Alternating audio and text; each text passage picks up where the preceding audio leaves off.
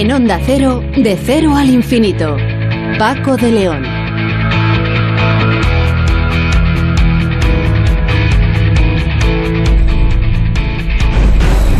Es muy común que las personas que tienen un perro como mascota pues salgan a pasear con sus animales.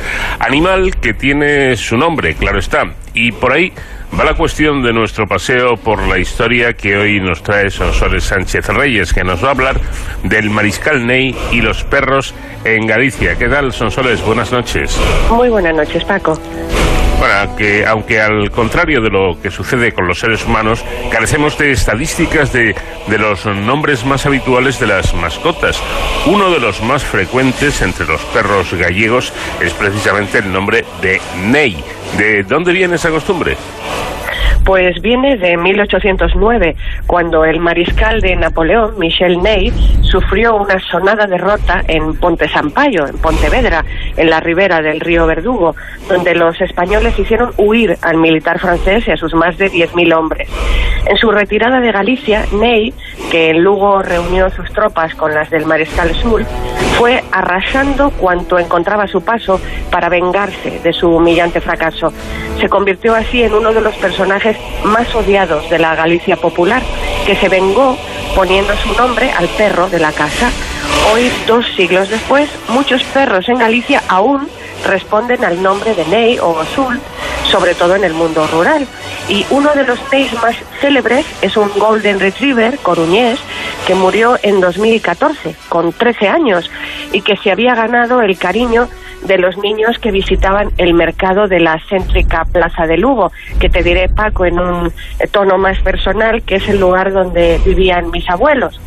Eh, su dueña, su dueña era Marisol Paz, de la floristería Armonía y se le ha dedicado una estatua de bronce tamaño natural en el lugar por el que correteaba y la placa dice Ney, el mariscal de la Plaza de Lugo. La historia de los mariscales Ney y Soult en Galicia recuerda a la de David contra Goliat. Siguiendo a Eduardo Roland, John de Dieu Soult, duque de Dalmacia, fue uno de los más brillantes mariscales de Napoleón. A su genio se atribuye la victoria francesa en Austerlitz. Venció en enero de 1809 en la batalla de Elviña, en Coruña, en la que murió el general inglés Moore, pero a partir de ahí solo conocería la desdicha. Tras tomar Vigo y dejar en Ocastro los carros con la caja de pagos de su ejército, pasó a Portugal, siendo rechazado con ayuda inglesa. Cuando a finales de mayo de 1809 regresa a Galicia, la encuentra en armas, pues el mariscal Ney no ha logrado pacificarla pese a sus terroríficas expediciones de castigo sobre villas y ciudades. En una carta del 24 de septiembre de 1808, Bonaparte minimiza el peligro de las guerrillas. Perros, miqueletes, paisanos insurrectos, eso que se denomina guerra de partisanos, eso no es nada. Soult no comparte esa idea. En una carta a José Bonaparte, reinando en Madrid, escribe una profética frase. Los gallegos acabarán por aniquilar al ejército más fuerte. Siguiendo al profesor de Juana, el ejército francés encontró en Galicia problemas de alojamiento y abastecimiento en una economía sin capacidad de almacenamiento. Pierre Lenoble, intendente general del ejército de Sul, dijo: Faltaba dinero y todo tipo de suministros. Los habitantes estaban muy lejos de tener el trigo que necesitaban. Cuántas dificultades cada día para procurar la comida de un ejército. En Rusia, sus habitantes huían de las bayonetas. En Galicia, huían por las siguientes razones, por este orden. Por miedo, por salvar sus víveres y para evitar trabajar para un ejército que no tenía dinero para pagarles. Según el ejército francés iba ocupando el territorio, se iban organizando las guerrillas. Las tropas francesas entran en Galicia persiguiendo al ejército inglés del general Moore, que en su desastrosa retirada buscaba llegar lo antes posible al puerto de A Coruña, ignorando así las razones del marqués de la Romana, comandante en jefe del ejército de la izquierda, de detener en Astorga y los puertos del Manzanal y Piedrafita a la vanguardia del ejército de Soult para facilitar su huida. Siguiendo a los ingleses, este entra en Lugo el 9 de enero de 1809, donde es bien recibido por una población quejosa de los excesos cometidos por los ingleses en sus casas y bienes, y el 12 en Betanzos, donde el enemigo había preparado un plan para volar la ciudad con los franceses dentro. Según Soult, antes de marchar, los ingleses habían reunido en la casa de la villa material combustible y en el primer piso gran cantidad de barriles de pólvora que explotarían cuando les llegaran las llamas, pero llegaron a tiempo de prevenirlo. El día 16 se produce el duro combate de Elviña, que cuesta la vida al general jefe inglés, y en pocos días caen las principales ciudades gallegas. A finales de enero toda Galicia está controlada. Excepto el Ferrol, Galicia solo tenía para enfrentarse al experimentado ejército francés reducidas guarniciones desorganizadas. El cónsul francés cuenta que componían regimientos de milicia con paisanos que nunca habían visto un fusil y montaban guardias sin cartucheras con la munición en los bolsillos. Pero contra todo pronóstico se produce la reconquista de las plazas. Ney pierde Vigo a finales de marzo, posteriormente Tui y Santiago. Soult, aplastado por el duque de Wellington en Portugal, regresa a Galicia por las sierras de Orense, bajo un temporal con un ejército hambriento y harapiento que saquea las aldeas a su paso. Los dos mariscales franceses se reúnen en Lugo el 29 de mayo de 1809. Se acusan mutuamente del fracaso de su misión y desenvainan sus sables para batirse. Sus ayudantes logran separarlos. Finalmente, trazan un plan para recuperar Galicia, un avance combinado en forma de pinza. Ney marcharía desde Lugo sobre Coruña, bajando por la costa y tomando Santiago, Pontevedra, Vigo y Tui. Sult mandaría su ejército desde Lugo hasta Orense, por Monforte, avanzando paralelo al Miño hasta cerrar la tenaza sobre Tui y Vigo. Napoleón dividía sus ejércitos en dos facciones, una para tomar las ciudades y mantener el orden, y otra para avanzar sobre el terreno y presentar batalla. Pero no contaban con las revueltas populares. Soult no cumple su parte. En lugar de dominar la Galicia interior, va hacia la meseta, mientras Ney marcha sobre Santiago con el objetivo de tomar Vigo, tras mandar hacia Madrid a más de mil soldados enfermos y heridos, los llamados descabalgados, que van caminando desarmados. Ney llega a Santiago con 8.000 soldados, 1.200 jinetes, 11 cañones y dos obuses, una fuerza descomunal. Arenga a sus tropas. Existencia de los habitantes de esta turbulenta provincia es incompatible con las miras del gran emperador y con la tranquilidad de España. Y el ejemplar castigo a que se han hecho acreedores contendrá en su justo deber a las demás provincias de la península española. De haber vencido en Ponte Sampaio, Ney hubiera sometido a Vigo a una completa destrucción. Pero ahora los gallegos están mucho más organizados, con disciplina y logística, mejor armados, tienen mandos experimentados, un plan general de defensa y ayuda británica, como la que le prestaron en Vigo las fragatas Lively y Venus. El ejército gallego marcha sobre Ponte Sampaio. Allí llega el ejército del mariscal Ney, siendo derrotado a comienzos de junio de 1809. A pesar de que la artillería española se componía de cañones de madera, el mítico canón de Pau, esa batalla marcará la expulsión definitiva de las tropas napoleónicas de Galicia. El episodio tiene gran resonancia en la historia y la leyenda. En la batalla de Ponte Sampaio, el conde de Noruña, general en jefe del ejército del Miño, había reunido, según Sul, 4.000 soldados de línea, 120 carabineros reales y 10.000 paisanos armados, apoyados por un tren de artillería de 12 piezas de campaña pasablemente atendidas a orillas de la ría y flanqueados por una fragata inglesa y dos españolas. Cuando Ney, camino a Vigo, llega el 7 de junio de 1809, considera una imprudencia cruzar al otro lado, cosa que podría ser, según él, a costa de dejar mil hombres fuera de combate y demorar dos días su marcha recomponiendo el puente para pasar la artillería. Decide volver sobre sus pasos y manda el día 8 una brigada para cerciorarse de la capacidad real del ejército gallego y aparentar que su fuerza era escasa, de tal manera que confiados salieran de sus posiciones y reconstruyeran el puente, momento para destruirlos. El ejército español, tras una jornada de intercambio de artillería y mosquetería con esta brigada, no cae en esta estratagema, no se mueve de su sitio. Ney, que sabe que Vigo está preparado para la defensa y reforzado con barcos ingleses, decide prudentemente volver a Coruña. Según las memorias del duque de Dalmacia, el balance francés es solo de 90 muertos. Las fuentes españolas elevan la cifra de bajas francesas a unos 600 hombres, mientras las españolas no pasaron de 110 entre muertos y heridos. La batalla de Ponte Sampaio tuvo la importancia decisiva de hacer inviable el plan de Soult y Ney, que el sexto cuerpo, Ney, dominara Santiago y Vigo y, a través de una columna en Ourense, enlazara en Monforte con el depósito general del segundo cuerpo, Soult, que ocuparía Lugo, Mondoñedo y Ribadeo, punto este esencial para la comunicación por mar con Gijón, en poder del general Kellerman, y los otros dos con Villafranca. Este segundo cuerpo maniobraría por Monforte y Valdeorras contra las tropas de la Romana. Soult, que como estaba convenido solo permanecería en Galicia mientras durara la expedición contra la Romana, cuando éste se refugia en Portugal, da por concluida su misión y se dirige a Puebla de Sanabria, llegando el 24 de junio. Ney considera que sin el apoyo del segundo cuerpo, también Kellerman marchará de Asturias, era muy peligrosa su estancia en Galicia y abandona Coruña en dirección a Astorga, donde llega el 30 de junio. La batalla de Ponte Sampaio, que no provocó muchas bajas, fue decisiva para que los ejércitos franceses abandonasen Galicia. Los temores de Ney eran que quedaría aislado y rodeado de un pueblo hostil en guerrillas. Soult no compartió esta decisión. La Bebacher, ayuda de campo de Ney, decía que por la distancia y la actuación de la población insurgente y de las tropas de la Romana, estuvieron seis meses en aislamiento sin noticias de Francia ni de Madrid.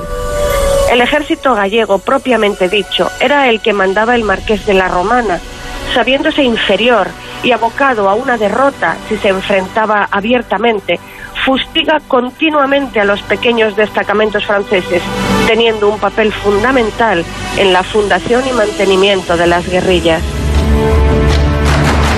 La queja de los militares franceses de la guerra en Galicia era no poder juntar nunca al enemigo y cuando esto ocurría, no poderlo destruir, porque se dispersaba y reunía después en otro punto. El responsable era la romana. Ney y Soult se esforzaron en su búsqueda vanamente, porque se movía ininterrumpidamente. Montañas de Galicia y León, Asturias, frontera portuguesa, y los sorprendía con golpes audaces. Soult se refiere a él como este infatigable jefe de los partisanos, este enemigo que no se puede atrapar. El duque de Dalmacia escribe una carta al marqués de la Romana en que, tras mostrar las desgracias que la guerra ocasiona y la estima que le tiene por sus virtudes, le propone que él y su tropa pasen con los mismos grados, honras y distinciones al servicio del rey José. Termina ofreciéndole garantías para, en caso de que en vez de contestarle por escrito, prefiera tener una entrevista. El general español ni le contestó. Continuó con su estrategia que le dio magníficos resultados. Hoy día, el general inglés Sir John Moore, muerto en la batalla de Elviña, yace en el romántico jardín de San Carlos, en La Coruña. En un mirador cercano que descubre unas preciosas vistas marítimas, pueden leerse unos versos de Rosalía de Castro, recordando el episodio histórico y lo lejos que el militar reposa de su país natal.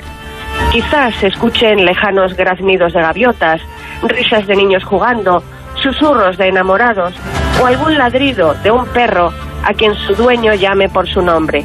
¡Ney! Pues cuando escuchen a partir de ahora alguna vez el nombre de Ney, sobre todo en Galicia refiriéndose a un perro, ahí está la explicación. La historia del mariscal Ney y los perros en Galicia. Un nuevo paseo por la historia que nos ha traído Sonsoles Sánchez Reyes. Gracias Sonsoles y hasta la próxima semana. Gracias a ti, Paco. Hasta la próxima semana. Un abrazo.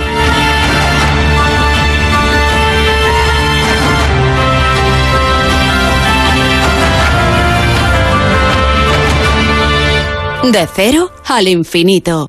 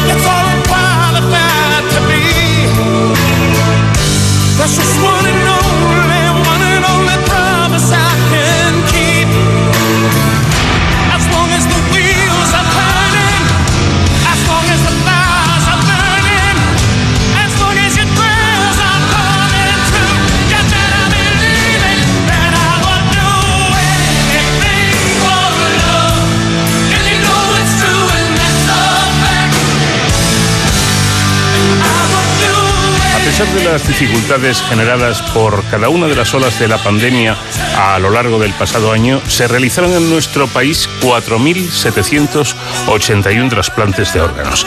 El programa de donación y trasplantes registró en el último año un crecimiento de un 8% y la tasa estatal de donaciones se situó en 42 eh, en 40,2 por millón de población en 2001. Así que mm, se desprende precisamente del balance de actividad de la Organización Nacional de Trasplantes, la ONT, presentado recientemente en rueda de prensa por la ministra de Sanidad y la directora general de la ONT, Beatriz Domínguez, Domínguez Gil, con quien ya tenemos comunicación. Beatriz, ¿qué tal? Buenas noches. Muy buenas noches. Bueno, creo que es una buena noticia porque estos datos significan un aumento de donaciones y trasplantes el año pasado, aunque eso sí, las tasas no logren todavía alcanzar los niveles récord que se, a los que se alcanzaron en 2019, ¿no? Así es, eh, 2019 es nuestro año de referencia porque fue un año de máximo histórico. España ha estado en el podio internacional de donación y trasplante durante muchos años. Seguíamos creciendo hasta 2019 y en particular hasta marzo de 2020 que fue cuando nos golpeó la pandemia. Eh, pese a que en 2020 se, se redujo la actividad sustancialmente por el efecto de la COVID-19, lo cierto es que incluso en 2020 alcanzamos tasas que superaban con creces veces lo logrado por cualquier país de nuestro entorno en época normal, en época prepandémica, para que todo el mundo entienda que a pesar de ese descenso, realmente la actividad fue extraordinaria. Y ver que este año mm, recuperamos con un incremento de actividad del 8%, creo que tiene que ser motivo de orgullo. No alcanzamos todavía lo de 2019, pero es una muestra de adaptación y, de, y de resistencia del programa a todos los envites de las sucesivas olas de la COVID-19. Son unas cifras, unos datos realmente espectaculares. Bueno, España siguiendo esta, esta tónica durante años de ser el país eh, donde más donaciones y más trasplantes de órganos se realizan. Pero ¿hubo, ¿hubo algún momento en el que se temió seriamente y se llegara a pensar hay que parar los trasplantes?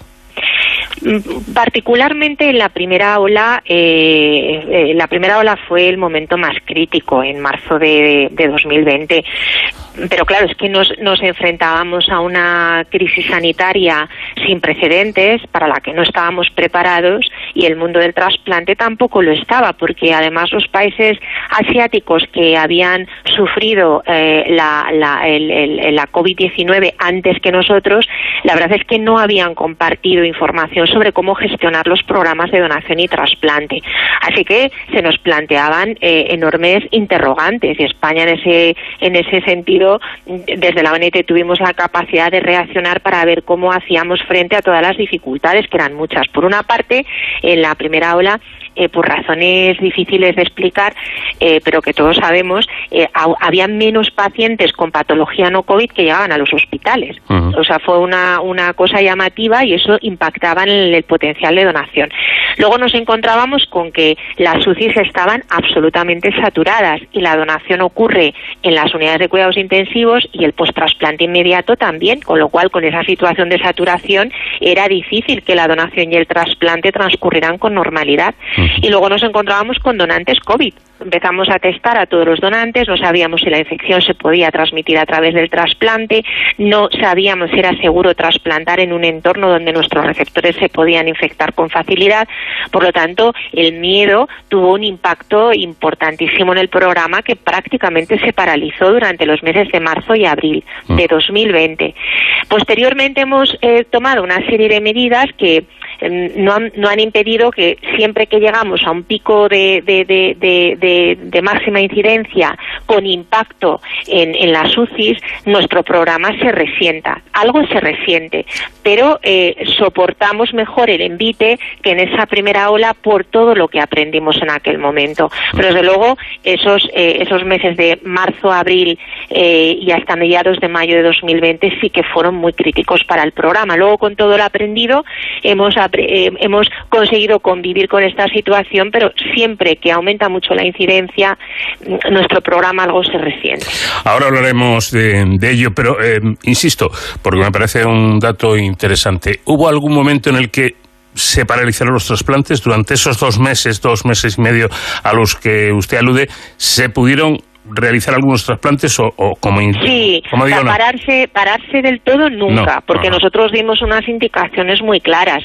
Eh, es decir el, trasplante se tiene que considerar una terapia esencial mm. una terapia que no es eh, demorable que es urgente. ¿por qué? porque un donante fallecido claro fallece en un momento determinado. Todo lo que no realizamos todo el trasplante no realizado en ese momento es una oportunidad perdida. Esto ya no se vuelve a recuperar. Pero claro las me imagino, perdón Beatriz, que habrá pacientes incluso eh, que sea cuestión de, días, que necesitan el trasplante ya o ya. Exactamente, exactamente. Por eso cuando llegábamos a una cuando llegamos a una situación tan crítica en aquel momento y como instrucción para, para, para que los centros gestionaran los programas, el mensaje era muy claro, o sea, hay que cada centro tiene que tomar una decisión caso por caso dependiente dependiendo de la situación cada día, porque sabemos que la situación epidemiológica varía entre hospitales y varía en el tiempo. En situación crítica, pues en situación crítica lo que hacíamos era priorizar los trasplantes urgentes, los trasplantes de, o sea, las urgencias cero,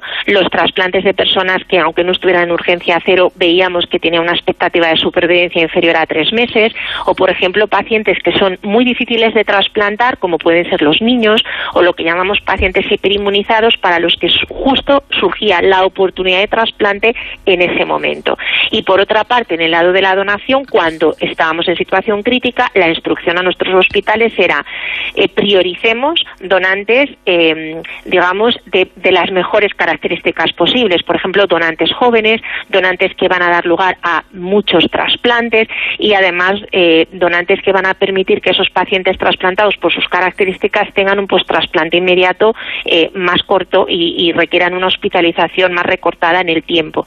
Es decir, dimos una serie de instrucciones a los centros para que en los momentos más complicados ellos pudieran priorizar unos procedimientos sobre otros y esto ha sido de hecho uno de los elementos importantes para, para coexistir con esta situación tan compleja.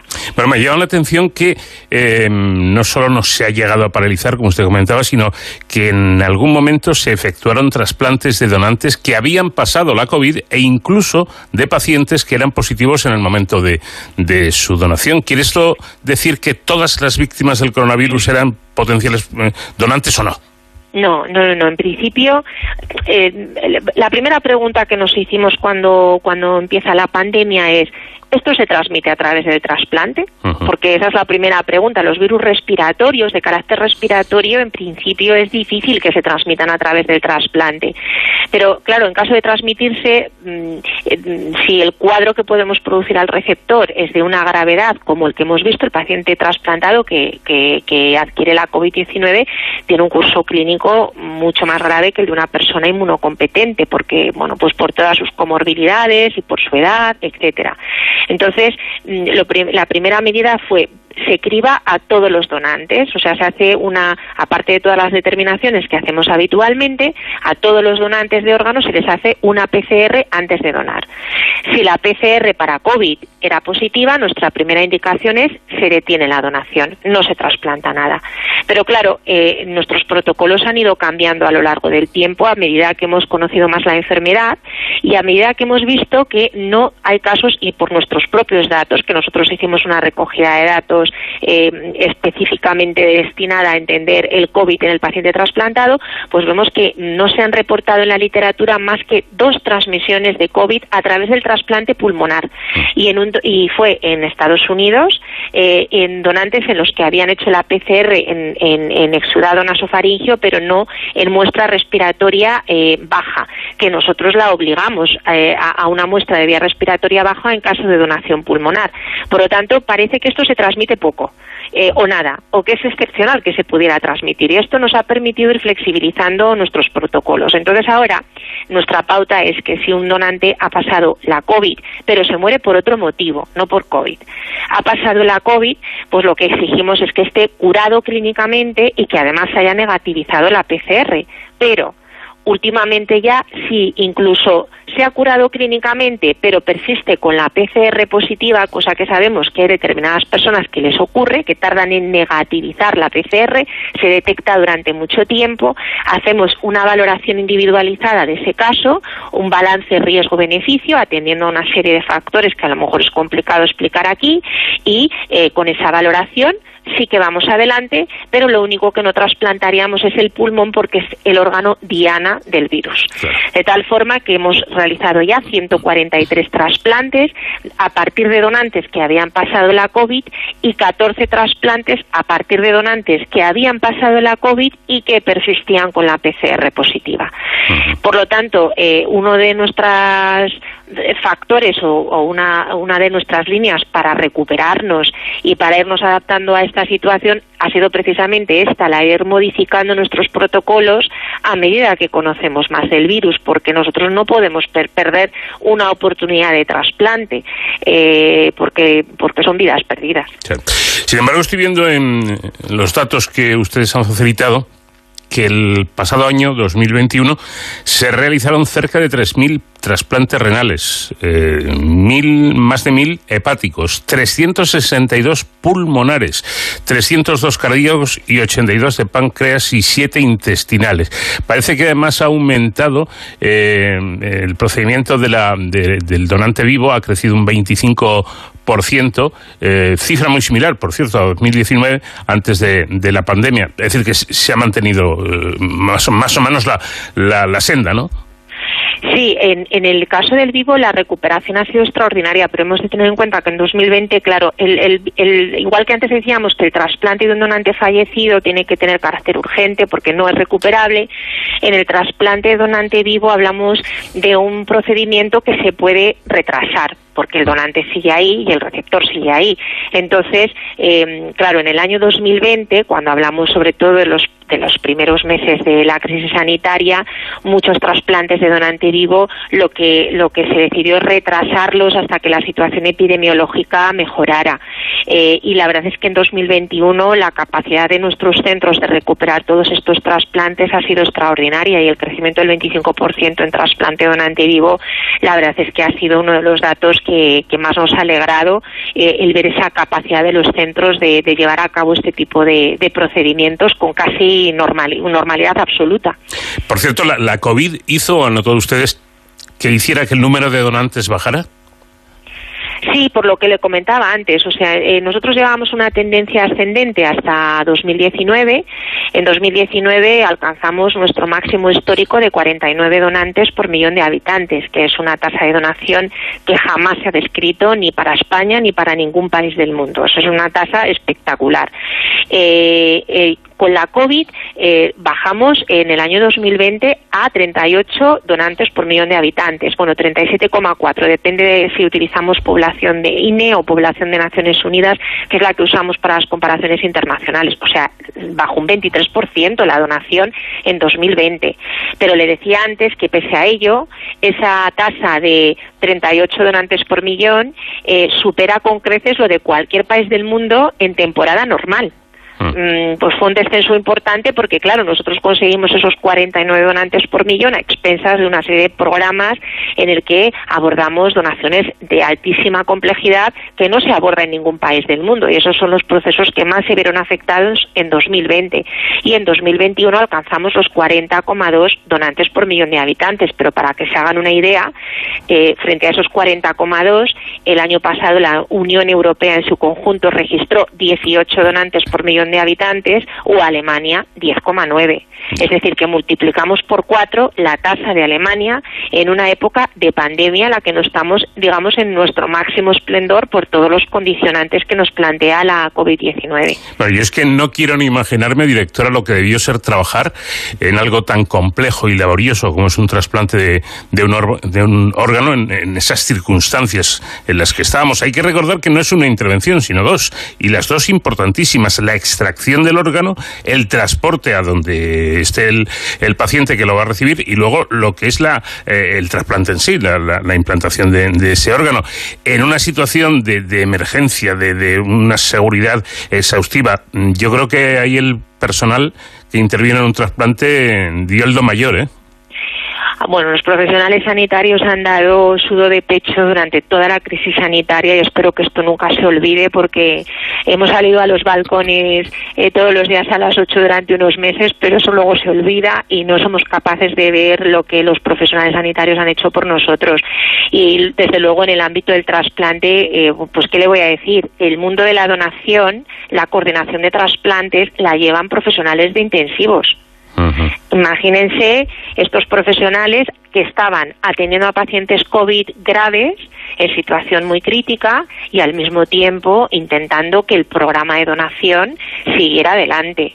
Eh, por otro lado, los equipos de trasplante que mm, han tenido eh, que colaborar los unos con los otros para evitar la movilización de los equipos a través de hospitales, eh, el, el, miedo que también han pasado los equipos de trasplante ante el desconocimiento inicial de qué significaba la COVID para los pacientes, eh, el enfrentarse a explicar esta situación a un paciente en lista de espera, el seguimiento, el, desconocimiento al que nos enfrentábamos eh, y bueno, pues eh, cómo vivíamos, por ejemplo, en la ONT las urgencias. Yo siempre digo que cuando tenemos urgencias cero, eh, a ver, siempre me preocupo, pero me preocupo relativamente porque porque normalmente las resolvemos.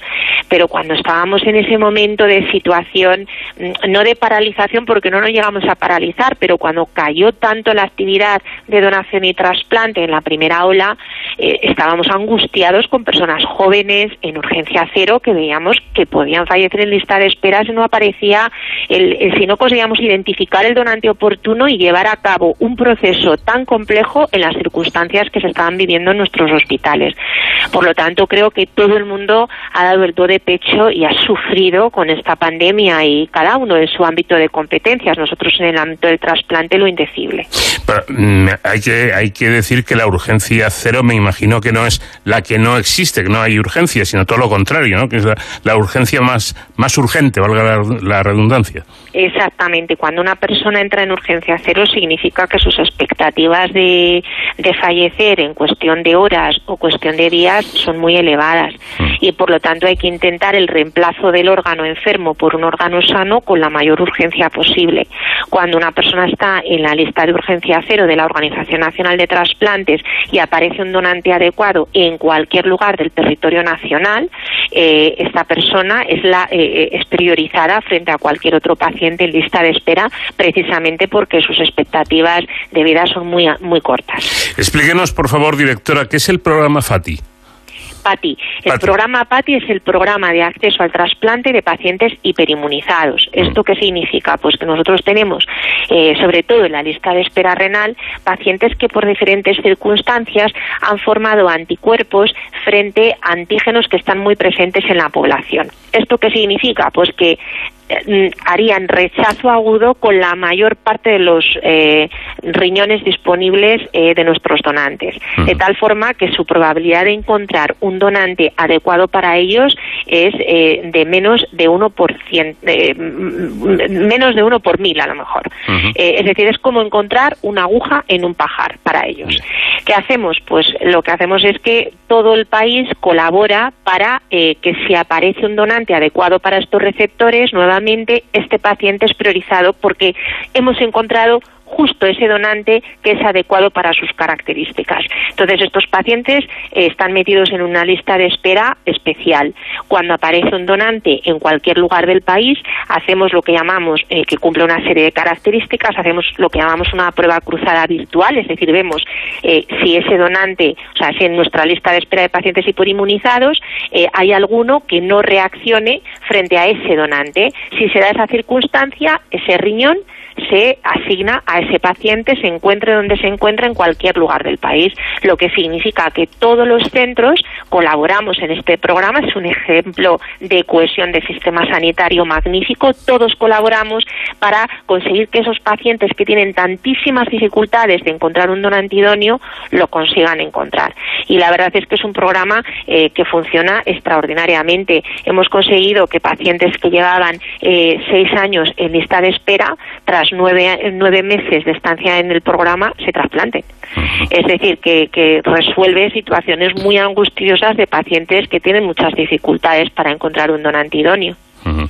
Bueno, se habla también mucho de la donación en asistolia, eh, que si no me equivoco es la donación cuando el, paciente está ya diagnosticado como em, fallo irreversible, pero todavía tiene eh, constantes vitales, ¿no? Mm, no es diferente. Vamos, a vamos a aclararlo porque no, no es fácil de entender. La mayor parte de los, de los, de los donantes en el mundo y en España son donantes en muerte encefálica. ¿Esto qué significa? Son personas que han sufrido el cese irreversible de todas las funciones cerebrales. Que esto es, a todos los efectos clínicos, éticos, legales, equipara, es la muerte del individuo, es la muerte de la persona. Mm. Pero son personas que están conectadas a una ventilación mecánica, están mantenidos con drogas vasoactivas y a pesar de que eh, se ha producido el fallecimiento, sus órganos están perfectamente perfundidos y preservados. Por lo tanto, cuando se lleva a cabo la extracción, estos órganos están en una situación eh, de viabilidad adecuada a priori por las circunstancias de fallecimiento de la persona. Pero claro, son muy poquitas las personas que fallecen en muerte encefálica en nuestro país. Eh, hay que sufrir un daño cerebral catastrófico y hay que fallecer en una UCI en situación de ventilación mecánica, mm. pero por las circunstancias de fallecimiento, estos son los donantes eh, habituales eh, eh, en cualquier país del mundo. Pero la mayor parte de las personas no fallece en estas circunstancias, fallece tras una parada cardíaca. Esas son las circunstancias más habituales de fallecimiento. Entonces, mm, es cuando conseguimos la donación tras una parada cardíaca irreversible, tras esa circunstancia de fallecimiento, hablamos de una donación en asistolia. Y esa es una donación más compleja y de hecho la, solamente la desarrollan 22 países de todo el mundo, pero España tiene el programa más potente de donación en asistolia. Ese programa es más complejo porque en el momento en que se produce la parada cardiorrespiratoria, esos órganos quedan sin ese flujo sanguíneo y por lo tanto rápidamente empiezan a perder su viabilidad. Por lo tanto, tenemos un, proceso en el que luchamos contra el tiempo y en el que tenemos que además utilizar técnicas de preservación muy sofisticadas para garantizar que esos órganos se mantienen viables y que posteriormente van a funcionar adecuadamente en el receptor. Entonces, este programa se ha desarrollado extraordinariamente en España en los últimos años, de manera que ahora uno de cada tres donantes en España es un donante en asistolia y hemos pasado de trasplantar solo riñones de estos donantes porque los riñones son los órganos más, más resistentes a esa falta de flujo sanguíneo, ahora mismo trasplantamos todo tipo de órganos de estos donantes gracias a sofisticadas técnicas de preservación que hemos desarrollado en España. Ahora trasplantamos con buenos resultados eh, riñones, hígado, eh, pulmón, páncreas e incluso corazón. Hemos empezado con el programa de trasplante cardíaco de donantes en asistolia, que somos uno de los poquísimos países del mundo que ha sido capaz de poner esto en marcha. Interesantísimo, desde luego, todo esto. Eh, no tenemos más tiempo, pero nos quedan muchas cosas que me hubiera gustado comentar con la directora de, la ONT. Quién sabe si en otro momento nos podrá atender otro, otro ratito. Terminamos con un dato eh, magnífico y es que para este año el objetivo es llegar a los 5.500 trasplantes de órganos e incluso superar esa esa cifra. Pues Beatriz eh, Domínguez Gil, mm, ojalá, ojalá lo consigan y enhorabuena por el extraordinario trabajo que realiza la ONT. Muchísimas gracias a ustedes por dedicarnos este espacio y gracias a la ciudadanía porque esto es un éxito compartido.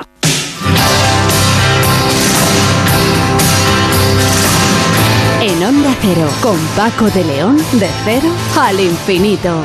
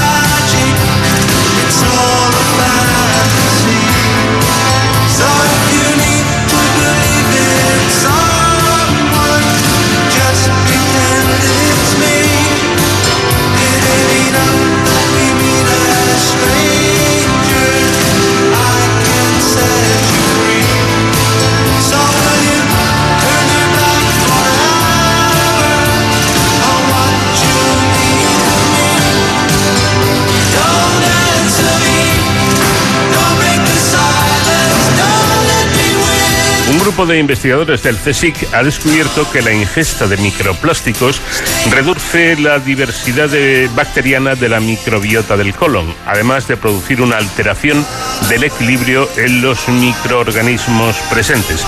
El estudio ha demostrado que tras la ingesta de microplásticos PET asociados con la cadena alimentaria, disminuye la abundancia de bacterias conocidas por sus efectos positivos en nuestra salud y se incrementa la presencia de otros grupos microbianos relacionados con la actividad o con una actividad patógena. Victoria Moreno es investigadora del Instituto de Investigación en Ciencias de la Alimentación. ¿Qué tal, Victoria? Buenas noches. Hola, buenas noches, Paco. Encantada. Muchas gracias. Igualmente. Bueno, esto es una cadena. Los, los humanos tiramos plásticos al mar.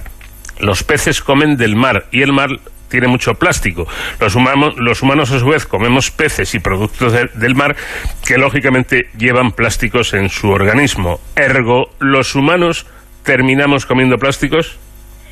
Así, así parece. Eh, las evidencias eh, que hay, las más recientes, eh, indican efectivamente que los, plásticos y los microplásticos, las formas micrométricas de, de los plásticos, entran en la cadena trófica. Fundamentalmente lo que más ha estudiado es el medio marino, pero también se sabe que están en, en el medio terrestre, en numerosos, en el medio natural, en definitiva. Y bueno, pues a partir de, los, eh, sobre todo como dices, eh, animales y, alimentos que proceden del medio marino, pero también en el proceso de alimentos en general, en, bebidas envasadas eh, y en otros alimentos que durante la cadena alimentaria conllevan contacto con, con estas partículas, pues de forma involuntaria, podríamos decir, entran, entran en nuestra alimentación. Y además creo que los tiene, lo tienen ustedes calculado de qué cantidades de plástico estamos hablando. Eh, bueno, no solo nosotros, hay, hay numerosos trabajos de investigación que han podido ya eh, estimar, nunca podemos decir cuantificar porque todavía son estimaciones, em, qué cantidades de estos eh, productos, de estas partículas se encuentran en distintos tipos de alimentos, desde el agua envasada, que es lo que más se ha estudiado, el medio marino, como decía, pero también otros alimentos, incluso puede haberlos en en frutas, verduras que han tenido contacto en el procesado o también, por ejemplo, en la sal, se, han estudiado. Y a través de esta cuantificación, esta estimación, mejor dicho, que se hace en estos alimentos, pues eh, eh, y, sabiendo las recomendaciones eh, de, alimentación de los mismos, se pueden hacer unas ingestas que se estiman que cada persona pues podía incluso consumir gramos de estos microplásticos a la semana a través de la alimentación. Eh, también eh, hay otras vías de, contacto, eh, no solamente son los alimentos, esto, esto quería insistir porque es importante. generalmente, mm, además de, la ingestión, estas partículas entran en nuestro organismo por el aire, vía inhalación, que es una, una fuente también de preocupación. Es decir, que el plástico podría llegarnos a través de la ingesta de peces, por ejemplo, eh, por inhalación, como usted está señalando, incluso en, en, productos que van envasados en plástico, como puede ser agua, zumos o fruta incluso, ¿no? Sí, sí, sí, o sea, los, los productos que tienen un contacto más directo eh, con estos, estos eh, componentes durante la cadena alimentaria parece que, son los que más posibilidades tienen de una mayor abundancia de, estos microplásticos. yo no sé si el asunto es como para preocuparnos, porque usted ha sido bastante clara en este sentido al afirmar que, dada la posible exposición crónica a estas partículas a través de nuestra dieta o inhalándolo, como se decía, los resultados obtenidos plantean que su ingesta continuada podría alterar el equilibrio intestinal y, por tanto, nuestra salud. Pero ¿hasta qué punto? Bueno, aquí hay que ser también prudentes. Em, la ciencia tiene que arrojar evidencias de, lo que sucede y, como sabes, pues estas evidencias se tienen que confirmar en más estudios. Este es un primer trabajo.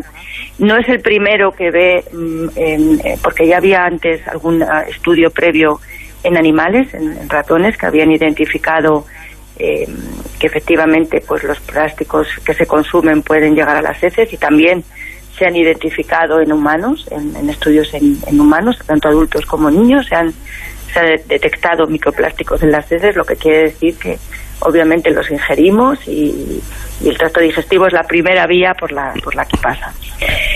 Em, nuestro estudio, como digo, es un primer trabajo, eh, pero sí que, se ha hecho además con un único tipo de plásticos, el, PET, que es uno de los más eh, representativos de, la cadena alimentaria, el tereftalato de polietileno. Haría falta mm, confirmarlo con otras, otros tipos de, microplásticos, pero efectivamente, pues eh, lo que hemos hecho nosotros como novedad frente a otros estudios que había previos es que hemos ido simulando desde que los consumimos cómo estos polímeros se pueden ir transformando en los distintos compartimentos del trato digestivo, desde el estómago y el intestino. Hemos ido viendo qué cambios se producen y cómo eh, llegan al colon, que, hemos comprobado que llegan de una forma diferente a, como cuando los consumimos y ahí interaccionan con nuestra flora intestinal, con la microbiota eh, del intestino. Si hay estimaciones que indican que están en distintos alimentos y bebidas y se han detectado en las heces, pues yo creo que eh, la preocupación debe existir para eso la investigación pues debe aportar luz eh, sobre el problema. Claro, es importante, necesario incluso, ¿no? Conocer el destino en nuestro organismo de estos uh, materiales que están además muy, muy presentes en nuestro día a día. Supongo eh, supongo yo, Victoria, que tampoco se trata de decir, oiga, no beba usted nunca más agua mineral en una botella de plástico, o no coma usted pescado, sino que quizá hay que estar al tanto, y sobre todo ustedes los científicos, para que esa ingesta de microplásticos disminuya y a ser posible casi que desaparezcan. Eh, ahí quiero también insistir en lo que tú dices. Hay que tener prudencia. ¿no? Por supuesto que este artículo, como otros muchos que se están produciendo, eh, no van a, a, sugerir en ningún caso que se dejen de consumir estos alimentos, porque, insisto, es una vía parcial de, entrada de estos eh, productos en nuestro organismo. La mayoría de los microplásticos se generan eh, pues en el lavado de la ropa, por ejemplo, también, de, los textiles, de, etcétera. Pero sí que es importante que sepamos eh, cómo pueden afectarnos para poner medidas y sobre todo pues para que haya una vigilancia mayor. estos, estos trabajos deben existir. Eh, todavía no tenemos, insisto, una estimación clara de cuántos de estos microplásticos hace falta para que haya un efecto, o no lo tenemos, ni de cuánta agua o cuántos eh, productos o cantidad de pescado, por ejemplo, no la hay, eh, no, no la hay en ningún caso, pero sí que está claro que estos trabajos que son muy nuevos y es un, es un tema que se está empezando, la investigación estoy convencida de que dará eh, tendrá un futuro em, pues amplio ¿no? en, aportación de, datos, pues tienen que existir para que, conozcamos qué sucede. Claro. Eh, precisamente es, eh, es importante eh, que ahora mismo, ahora mismo ustedes están estudiando si estos microplásticos pueden permanecer en el cuerpo humano y acumularse potencialmente en algunos órganos y tejidos, ¿no? Efectivamente, sí, ese es el otro, el otro gran hándicap.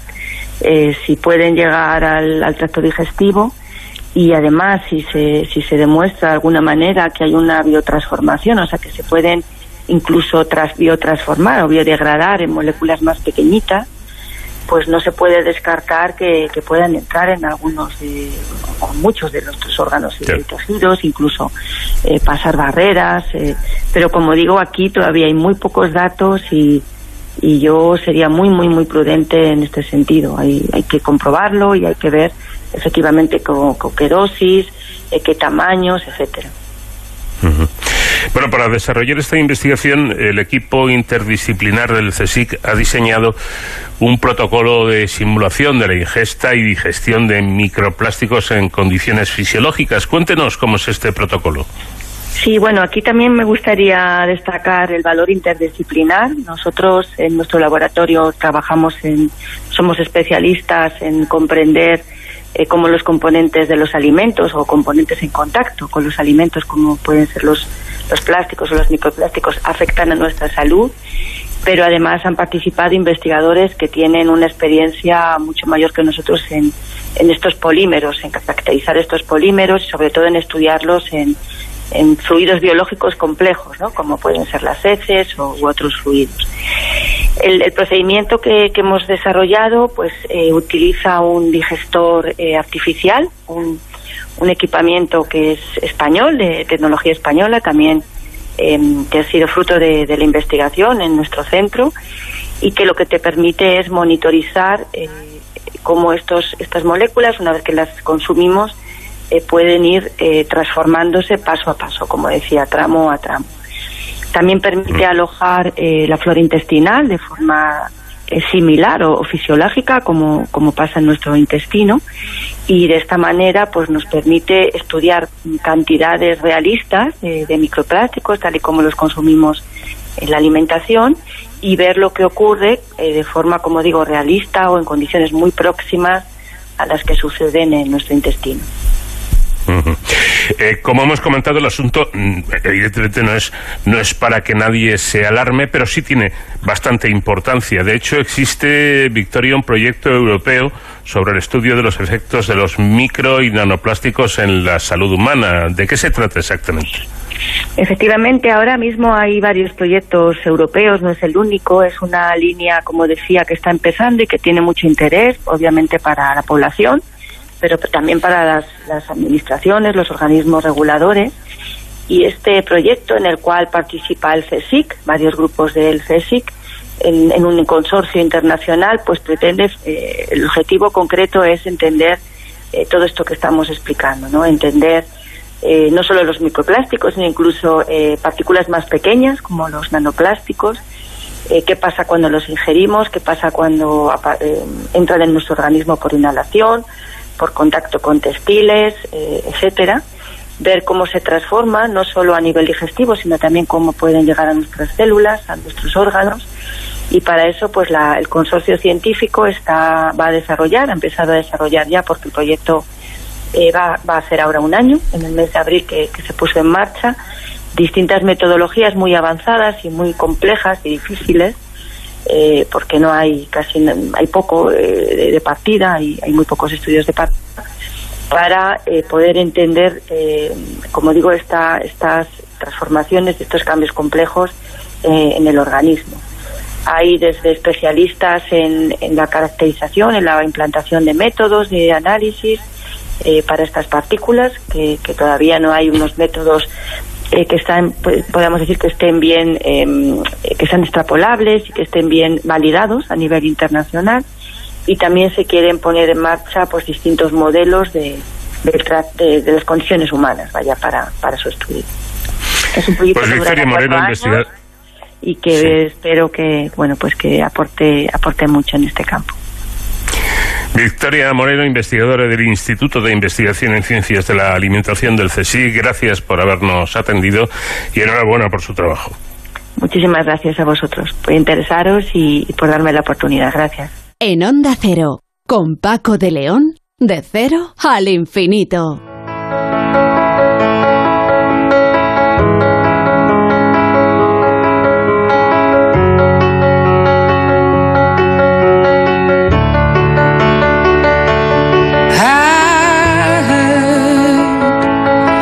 You settle down, that you found a girl and you're married now.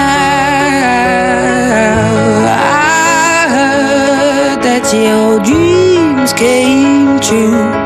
Guess she gave you things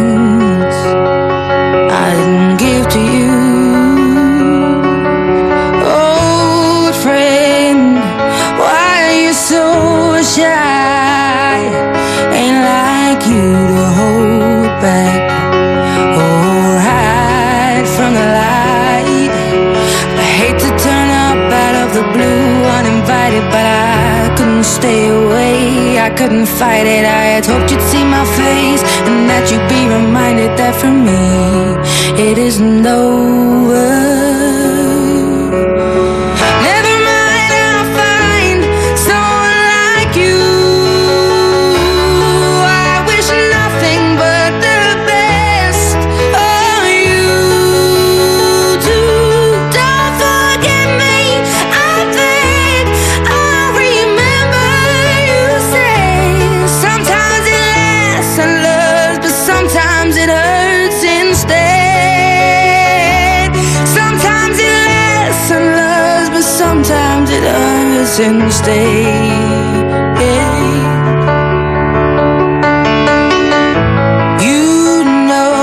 La prensa en general lo ha titulado como golpe español al cáncer de mama. Logran frenar la metástasis en ratones con un nuevo fármaco.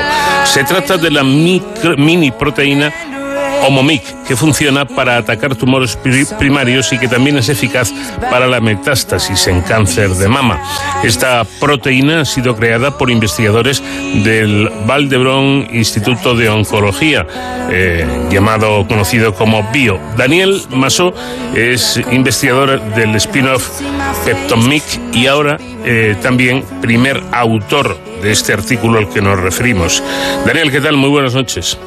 Hola, muy buenas noches. Bueno, lo primero, enhorabuena por este destacado descubrimiento que me imagino que les hace sentirse satisfechos ante un logro de esta envergadura, ¿no? Sí, muchas gracias. La verdad es que estamos muy satisfechos porque por primera vez hemos visto que nuestro fármaco, además de atacar los tumores primarios, puede también tener un efecto en las metástasis. Bueno, ahora iremos hablando de todo ello, pero para poder seguirle sin perdernos, eh, me gustaría que nos explicara en primer lugar, ¿qué son los genes M y C? Por supuesto, el, gen M y C, que nosotros llamamos MIC, es un gen que también es una proteína que está implicado en el desarrollo de muchos tipos de tumores distintos. Está implicado en el crecimiento de las células, en hacer el tumor invisible al sistema inmune y nosotros ahora hemos también descubierto que está implicado en la metástasis. Y precisamente Homomic es decir, su descubrimiento es una proteína inhibidora, inhibidora de los mismos, ¿no? Exacto, es una proteína terapéutica que lo que hace es bloquear la función de. Sin embargo, al parecer, y esto me ha resultado curiosa, eh, curioso, existe cierta controversia sobre el papel de, de MIC en las metástasis Incluso algunos estudios sugieren incluso que inhibirla sería contraproducente y que podría potenciar el rebrote del cáncer. ¿Ustedes han, han venido a, demostrar que no? ¿Han acabado con, esa controversia? Exactamente, nosotros estábamos muy interesados en hacer este estudio precisamente por eso, porque se conocía que MIC estaba implicado, como decía, en procesos del crecimiento de los tumores, pero no estaba tan claro su papel en la metástasis había artículos que decían que podía tener incluso un efecto antimetastásico y que por lo tanto si bloqueábamos a mí podíamos tener una potenciación de las metástasis. Y además eh, demostrando todo esto a través de diferentes experimentos, tanto in vitro como in vivo con ratones, ¿no? Sí, es importante enfatizar que estamos haciendo todos estos experimentos en modelos, modelos de células humanas, modelos de ratones, y que esperamos poder trasladarlo también a los pacientes. Eh, recordemos que esta mm, eh, proteína Homomic fue creada, eh, como digo, por el Valdebron como una mini proteína capaz de inhibir, ya lo hemos explicado, a, MIC y, tras múltiples estudios preclínicos cuyos resultados han dado la vuelta al mundo, ya se está probando en pacientes en un ensayo clínico iniciado en mayo del año pasado. Este detalle me imagino que habla por sí solo de la importancia del trabajo, ¿no? Sí, estamos muy contentos de haber podido empezar este ensayo clínico y ahora estamos en una fase todavía muy, muy temprana de ensayo clínico. Estamos probando la seguridad de nuestro fármaco en los primeros pacientes y esperamos en breve empezar también a probar su, su eficacia.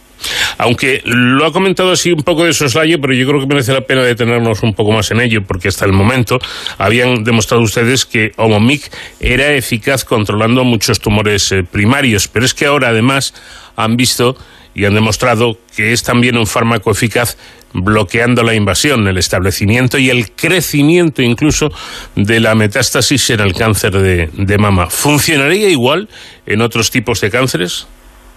Nosotros creemos que sí, tendremos que, por supuesto, hacer los estudios pertinentes, pero hemos demostrado en modelos de cáncer de mama que estamos actuando con este fármaco en distintas fases del proceso metastásico y, por lo tanto, creemos que sí que se podía trasladar a otros tipos de tumores. Eh, la pregunta, yo lo siento, pero es inevitable. ¿Esta sería la solución? Eh, con, un poco de tiempo por delante, evidentemente, porque el problema del cáncer, o uno de los problemas más serios, es la metástasis. No es el tumor en sí, sino el que ese eh, tumor se, se desperdigue, por así decirlo, por el organismo y termine invadido por, por, la, por la enfermedad. ¿Esta sería la solución? Mm. Sí, nosotros creemos que sería una, una, herramienta muy importante para combatir el cáncer metastásico. El cáncer es una enfermedad muy compleja, entonces no me atrevería a hablar de la solución definitiva, pero sí que estamos muy esperanzados con estos resultados y queremos ver lo que pasa en, en los pacientes. Claro, hay que ser cautos, pero yo creo que incluso los que tenemos la fortuna, al menos de momento, de no padecer cáncer, pero estamos tan hartos de esta enfermedad que, un descubrimiento de ese tipo es un clavo al que poder agarrarnos, ¿no? Aunque sea un clavo ardiendo y decir, yo creo que estamos cerca de la solución definitiva de, del cáncer. Eh, ¿Esto quizás sea exagerado? Eh, sí, porque como, como comentaba, el cáncer es una enfermedad muy, muy compleja, pero esto es, esto es un paso más. Estamos muy esperanzados que es un paso más para, para conseguir luchar contra esta enfermedad eh, y, y empezar por, por cronificarla y, luego, pues por supuesto, eh, intentar acabar con, todos los casos de cáncer. eh, en esto, efectivamente, claro, por eso son ustedes investigadores, ¿no?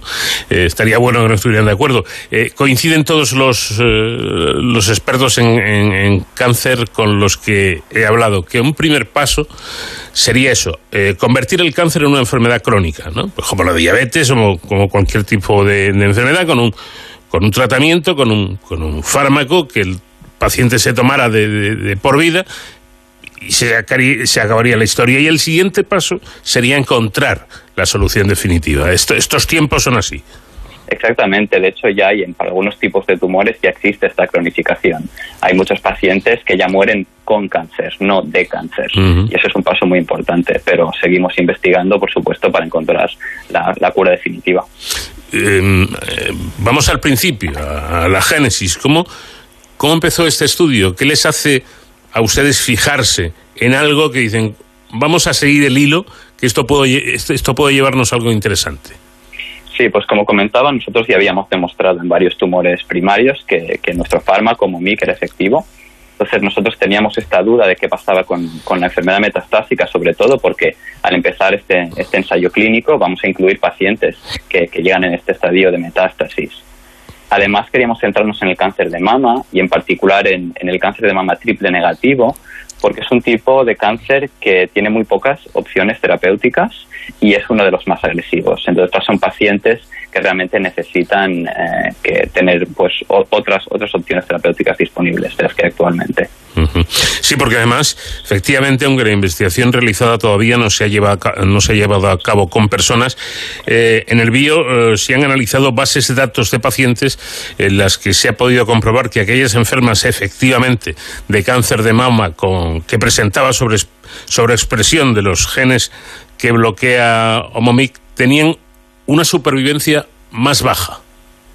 Exactamente. Nosotros queríamos um, trasladar un poco estos resultados a qué podría pasar en pacientes. Y para eso utilizamos estas bases de datos que tienen información de muchas pacientes de cáncer de mama. Nosotros vimos que con nuestro fármaco regulábamos unos genes concretos y veíamos que las pacientes que tenían alteraciones en estos genes, en estos mismos genes, su supervivencia era menor. De forma que indirectamente podríamos decir que con nuestro fármaco podríamos revertir esto e incrementar su supervivencia. Uh -huh. Bueno, pues muy muy interesante todo esto, todo esto que están eh, llevando a, a, cabo y lo que significa este descubrimiento en la lucha contra el cáncer en, en, en general eh, y en el, el, de mama en, en particular. Aunque este trabajo, eh, Daniel, suene a, a americano, hay que decir que no, ¿eh? que, que, que, esto es español. En el Valdebrón han hecho este trabajo y han llegado a estas conclusiones. Yo creo que esto conviene dejarlo claro, ¿no? Sí, este estudio de hecho es una colaboración entre el Instituto de Oncología de Valdebrón y, y la empresa con la que trabajo, Peptomic, las dos eh, en Barcelona. Es decir, que sí, un equipo muy internacional, es así, pero, pero aquí estamos. Ya, ya, todo lo internacional que queramos, pero quiero decir es que a veces da la sensación, desgraciadamente, que, que, estas noticias, estas, eh, estos grandes descubrimientos o grandes investigaciones solo se hacen en Estados Unidos. Y por lo que estoy viendo, afortunadamente, parece que no, que en España también, ¿no? Exactamente, aquí se hace muy buena ciencia también, y eso es importante enfatizarlo. Mm. También creo que sería eh, bueno enfatizar que si tuvieran un poquito más de presupuesto, ya ni, ni le cuento, ¿no? Exactamente, este es, este es el, eh, siempre es el tema en la investigación, se necesita mucho dinero, es muy caro investigar y, cualquier apoyo em, es bueno. Hemos recibido para este estudio, de hecho, apoyo de, instituciones públicas y privadas, tanto de la Generalitat de Cataluña como del Ministerio de Ciencia e Innovación y también fondos europeos, además de, como decía, financiación privada. Efectivamente, la, ciencia, pues no nos eh, engañemos, es cara, la investigación es cara, pero el, el, enfermo, el paciente de cáncer también es caro. Sí, la verdad es que sí. Quizá más que la propia investigación, ¿no? Sí, la verdad, la verdad es que sí, los tratamientos em, son, son muy importantes porque, porque el cáncer es una, es una enfermedad que, que afecta a muchísima gente y que también tiene de un coste económico eh, muy importante. Claro, quizá el problema sea que la inversión en, en ciencia no es inmediata, no es, no es jugar a, a la Bonoloto o, a, o al Euromillones que, o a las tragaperras, ¿no? que tienes el, el posible premio lo tienes lo obtienes al, instante. En ciencia hay que esperar, hay que esperar. Pero una vez que, se espera y se consigue algo importante, ojo, el ahorro puede ser brutal. O sea que hay que animar ¿no? a, quien corresponde a, las, a los políticos, a, a las autoridades, a que invertir en ciencia yo creo que, que nunca, nunca es tirar el dinero, sino todo lo contrario. Exactamente, esto es algo que a veces cuesta un poco de entender porque el beneficio, como comentabas, no es inmediato. Entonces, lo que se financia ahora quizá tiene una aplicación dentro de 15 o 20 años, pero esta aplicación será muy importante y es lo que al final hace que, avancemos todos. Bueno, y a partir eh, de ahora, ¿qué? Ya han dado con esta proteína, ya saben lo que hace esta proteína. ¿Cuáles son los próximos pasos? Los próximos pasos son seguir con la investigación, pasar de preclínica a clínica. Como comentaba, estábamos ya evaluando la seguridad del fármaco en los primeros pacientes y después de este estudio, que se está terminando ya, empezaremos los estudios en los que evaluaremos ya sus primeros signos de eficacia y esperamos en unos años pues llegar, si todo va bien, a la comercialización del fármaco. Pues ojalá, ¿eh? Ojalá. Estamos todos ansiosos y, esperándolo, sin duda alguna. De momento ahí está. El trabajo que unos científicos eh, españoles en, en Cataluña, en el Valdebrón, han conseguido, que no, no es ninguna tontería. Daniel Masó, primer autor de este artículo, muchísimas gracias por habernos atendido. Enhorabuena y que sigan ustedes en esta línea. Muchísimas gracias a vosotros.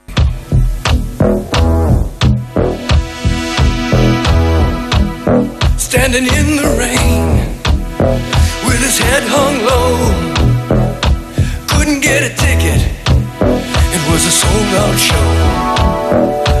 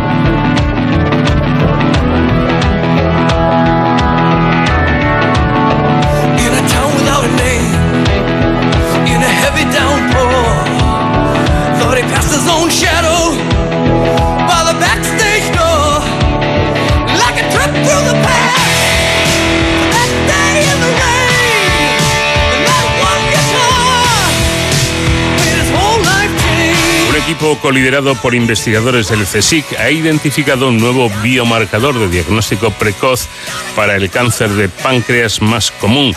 el adenocarcinoma ductal pancreático, que supone la tercera causa de muerte por cáncer en países desarrollados. En España, en España se registraron cerca de 8.700 casos el pasado año 2021. Este trabajo asocia la presencia de la proteína tirosina quinasa AXL a la detección de este tipo de tumores. Este descubrimiento supone un gran avance porque permitiría la detección a través de un análisis de sangre y porque hasta ahora no existe ningún biomarcador para la detección temprana de este tipo de cáncer. El hallazgo ha sido liderado por investigadores del Instituto Hospital del Mar de Investigaciones Médicas y del Instituto de Investigación Biomédica de Barcelona, centro del CSIC asociado al Instituto de Investigaciones Biomédicas. Doctora Pilar Navarro, investigadora en ambas instituciones, ¿qué tal? Buenas noches. Hola, buenas noches. Bueno, esto quiere decir que mediante un sencillo análisis de sangre se podría detectar este tipo de cáncer. Bueno, eh, hay que puntualizar. El, marcador efectivamente se encuentra en, sangre porque es una, bueno, es una molécula que se expresa en la superficie de las células tumorales, pero se puede secretar al torrente sanguíneo. Entonces, efectivamente, en la muestra de sangre del paciente se puede detectar este marcador. Mm. Pero eh, decir que eh, sería la única prueba de diagnóstico no es correcto. En realidad, este es una primera señal de alarma que puede darnos una idea de que se está desarrollando el tumor y tiene que ser corroborado con otras pruebas más, más sofisticadas de imagen, etcétera. Mm. La ventaja que tiene es que es un marcador muy fácil, o sea, es una prueba muy, muy poco invasiva y muy, de muy bajo coste, con lo cual para empezar con esta, ante una sospecha, empezar con este marcador, pues puede ser de gran utilidad para el diagnóstico, efectivamente. Eh, en cualquier caso, la existencia, porque de eso se trata precisamente, de la existencia o no de esta proteína AXL, indica que indefectiblemente hay células malignas o no tan indefectiblemente, pero digamos que, que da una pista, ¿no? Que, que alerta. Totalmente. Totalmente, es una señal de alerta. Eh, es prácticamente imposible que con un marcador de sangre puedas decir con 100% de seguridad que hay una patología concreta. Pero en este caso sí que está muy asociado a que pueda tener eh, este tipo de, tumor, sobre todo unido a otros otros mm, historiales del paciente. Entonces, digamos que sí, que, es un marcador que va a permitir, mm, ante sospechas que antes a lo mejor no se avanzaba porque suponía hacer pruebas mm, demasiado costosas y no se valoraba que fuera suficiente el, el estado del paciente, en este caso sí que se puede eh, realizar este test que es muy que sería de bajo coste. Eh, para confirmar si puede estar desarrollándose un tumor o no. Y, estaríamos hablando de, mm, de, cáncer, de que esta prueba sería válida para cáncer de páncreas o sirve para cualquier otro tipo de cáncer. No, no, la, suerte que tenemos, digamos, de alguna manera es que así como otros marcadores tumorales pueden expresarse en muchos tipos de cáncer, este en principio eh, está asociado de forma bastante específica a páncreas y también puede marcar eh, cáncer de hígado que son también, bueno, otro tipo de tumores que son fáciles de, discriminar del de páncreas, ¿no? Pero no es general. Entonces, eh, también es una, de alguna manera, una herramienta muy útil para el cáncer de páncreas, que es un tumor que, por desgracia, pues no tiene marcadores mm, útiles hasta ahora para poderse detectar de forma precoz. Bueno, otra cosa interesante. Es un tumor de, gran malignidad, perdona. Entonces, pues, esa es la relevancia, ¿no? Exacto. De poderlo diagnosticar con, con mayor anticipación que, que con los marcadores actuales. Bueno, eh, iba a decir que, que eh, para demostrar la utilidad diagnóstica de este biomarcador mediante análisis de sangre, usted, eh, ustedes analizaron muestras de más de 200 pacientes con pancreatitis crónica y con tumores de páncreas. Y se demostró, y a mí esto me parece lo interesante, que la proteína es capaz de discernir entre pancreatitis crónica y tumor, ¿no es así? efectivamente. La proteína, eh, además de lo que he explicado de que está asociada fundamentalmente al, cáncer de páncreas y no a otros tumores, excepto el de hígado, ah, tiene la, ventaja de que en, otra patología pancreática que con frecuencia en la clínica da muchas dificultades para discernirla de, tumor o de inflamación, que es la pancreatitis crónica, pues la AXL solamente está eh, elevado está a niveles elevados en el cáncer y no en la pancreatitis crónica. Entonces, para, digamos, eh, en los equipos de, de digestivo, tener esta, este marcador para discriminar, pues es también una herramienta de, gran utilidad. Bueno, como es de gran utilidad, eh, la, eh, esa capacidad que decíamos de distinguir pancreatitis de tumor, porque supongo yo que la pancreatitis crónica es una patología o puede ser una patología que dificulte el diagnóstico del cáncer de, páncreas. Efectivamente, efectivamente. Sí, sí, tiene una sintomatología eh, muy solapante con lo que puede ser el paciente que tenga cáncer y a nivel de técnicas de imagen, etcétera, también muchas veces es difícil distinguirlo. Entonces, muchas veces es necesario pues hacer intervenciones más, más invasivas, una endoscopia o que supone pues también pues, una complejidad añadida al diagnóstico y que muchas veces mm, bueno pues se podría evitar si tenemos un marcador de este tipo que con una analítica en sangre te puede dar una pista de si es tumor o es simplemente la, inflamación de pancreatitis crónica. También hay que tener en cuenta que la escasez de marcadores provoca que solo el 20% de los pacientes se puedan operar a tiempo, propiciando de esta manera la metástasis y la resistencia al, al tratamiento. Por tanto, doctor, estamos hablando de un descubrimiento que puede dar un vuelco mm, importantísimo a la diagnosis de esta patología. Sí.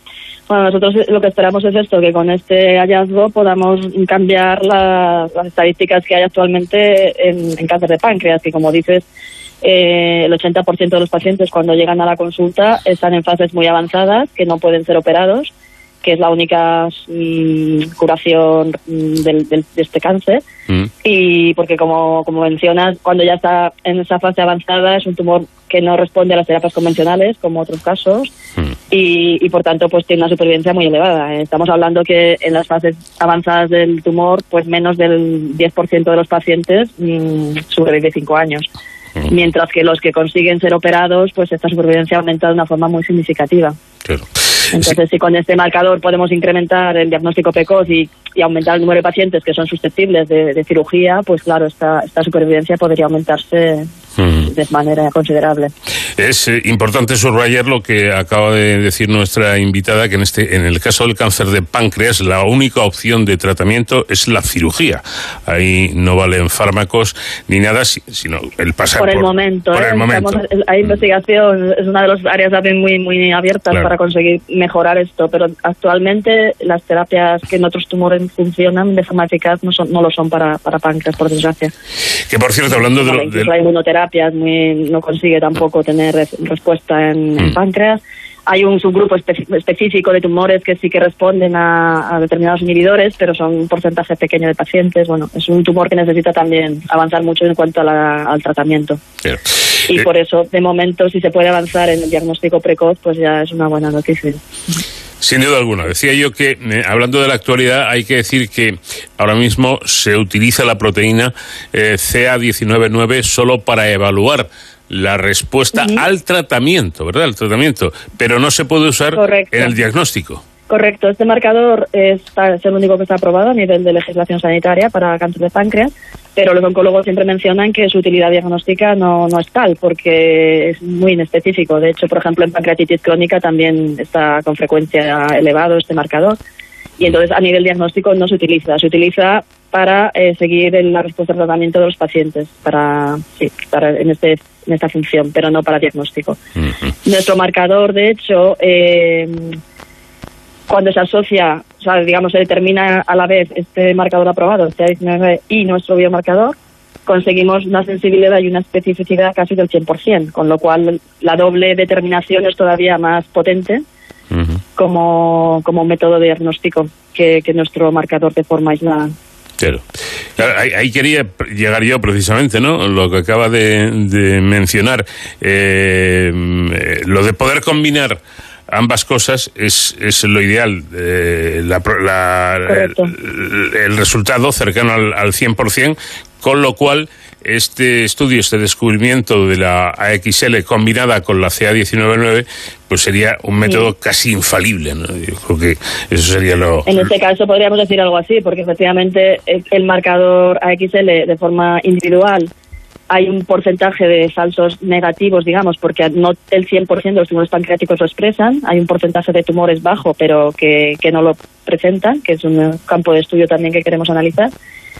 Y entonces estos se quedarían fuera en el, en el test, digamos, de, de cribado con este marcador. Mm. Pero si añadimos el marcador que ya está en uso actualmente en clínica de CA199, estos, estos pacientes serían rescatados. Entonces tendríamos efectivamente un, un test completo para, para todos los pacientes con cáncer de páncreas. Eh, y por ahí eh, iría un poco el, futuro, con, supongo que, ampliación del estudio, pero el poder combinar distintas herramientas, en este caso proteínas, para hacer un diagnóstico lo más eh, certero posible. Claro, esto en, todas las patologías y en cánceres en general, cuando hay biomarcadores de este tipo, de, que se pueden detectar en sangre y solubles, era para aumentar la sensibilidad y conseguir llegar a eso, a un 100%, suele ser necesario combinar marcadores, ¿no? Entonces, eh, se habla de paneles de marcadores, pero bueno, en este caso serían solo dos, con lo cual eh, el coste, tan, o sea, cuantos menos tienes, digamos, pues el coste es más bajo y es más realista poderlo trasladar a clínica. Mm. Eh, por lo tanto, bueno, en este caso nosotros pues tenemos la, fortuna, ¿no?, de que AXL combinado con CA199 consigue llegar a unos niveles, pues prácticamente de una alta fiabilidad. Bueno, dicen eh, además eh, ustedes que están muy interesados en saber por qué algunos cánceres no expresan AXL. ¿Tienen pistas? Bueno, estamos, como sabes, ahora ha pegado un avance enorme la, la genética o la, el estudio molecular de los, de los cánceres y ahora se habla pues de muchos subtipos moleculares de cáncer en función de esta firma genética, ¿no? Mm. Entonces, cáncer de páncreas, como es un tubo de menor incidencia, siempre va un poco a la cola en, en nuestros estudios respecto a otros cánceres pero sí que ya también se han, se han descrito estudios multicéntricos que, que, que subclasifican el cáncer de páncreas no como un cáncer general, sino con subtipos moleculares. Entonces ahora uno de los pasos que nosotros queremos explorar es si esta deficiencia de XL en algunos casos de pacientes se asocia con esta firma genética diferente de los grupos que se han clasificado y poder también pues entender qué, rutas celulares hay dentro de la célula que hace que, que AXL esté expresada o no en el tumor. Pero esto se puede asociar seguramente a los estudios genéticos que se han realizado recientemente, que son un avance enorme para el cáncer, eh, este, este, tipo de secuenciación de tumores, ¿sabes? que es la, un poco el siguiente paso de la medicina personalizada, medicina de precisión y, y todo esto que, es ahora la revolución también para el cáncer. Pues precisamente hablando de precisión, eh, de lo que se habla para un futuro eh, más o menos próximo eh, son los tratamientos Diana. Y yo creo que, me imagino que para llegar a esos tratamientos Diana eficaces y, que den muy buenos resultados, habrá que seguir investigando los biomarcadores, ¿no? Por supuesto, además esta proteína que mencionamos es un marcador porque la célula la, está expresando a niveles elevados porque confiere una ventaja al tumor. Entonces, es una proteína que también es diana terapéutica. Es decir, no solamente sirve para señalizar que el pan, que el tumor está creciendo y porque por suerte se secreta y se puede detectar en la sangre, sino que también su función biológica en la célula tumoral es importante para que el cáncer progrese. Entonces, eh, otra línea, digamos, que abre este estudio es eh, utilizar como diana dirigida a XL para neutralizarla también con tratamientos que ya existen en el mercado, de hecho, en otros tumores. O sea que, esto también es algo que se puede explorar para páncreas, el uso de inhibidores de AXL mm. como terapia, que por supuesto esto es un estado, un estado todavía pues más incipiente, que necesita hacer estudios preclínicos en modelos animales y que es otra línea que está abierta, en, no solo en nuestro grupo, hay ya varios grupos de investigación explorando esta posible diana dirigida de, tratamiento. Bueno, pues demos un poquito de, tiempo al tiempo, dejemos que los investigadores hagan su, su trabajo y, y de momento, pues eh, yo creo, eh, Pilar, que, que mm, eh, noticias como estas son muy buenas noticias, ¿no? Sí, yo quiero ser cauta también mencionando que el estudio, como has, dicho, son solo 200 pacientes. Entonces, para que esto, porque hay gente que está contactando diciendo quiero hacerme el test, para trasladar un test a, la práctica clínica es un proceso que ya está también un poco fuera del alcance de, los investigadores, ¿no? Por una parte, hay un primer paso que sí que nosotros eh, vamos a, a, llevar a cabo y lo queremos hacer pues lo más rápido que podamos, que es validar este estudio en una corte ya de miles de pacientes para poder acotar el, el valor numérico del test de diagnóstico que habría que utilizar, pero luego queda todo un paso de regulación sanitaria para, para valorar eso, el coste-beneficio de este tipo de test y, su implantación en, en, la práctica del hospital. Entonces, claro, esto lleva pues unos tiempos que yo tampoco puedo aventurarme a decir cuánto puede ser. Entonces es algo que, ya sabemos, ¿no? La investigación requiere pues un tiempo para llevar hasta, hasta la práctica médica los resultados que, se encuentran. ¿no? Pues doctora Pilar Navarro, muchísimas gracias por habernos atendido. Buenas noches. Nada, muchísimas gracias a vosotros. Buenas noches y gracias por vuestro trabajo.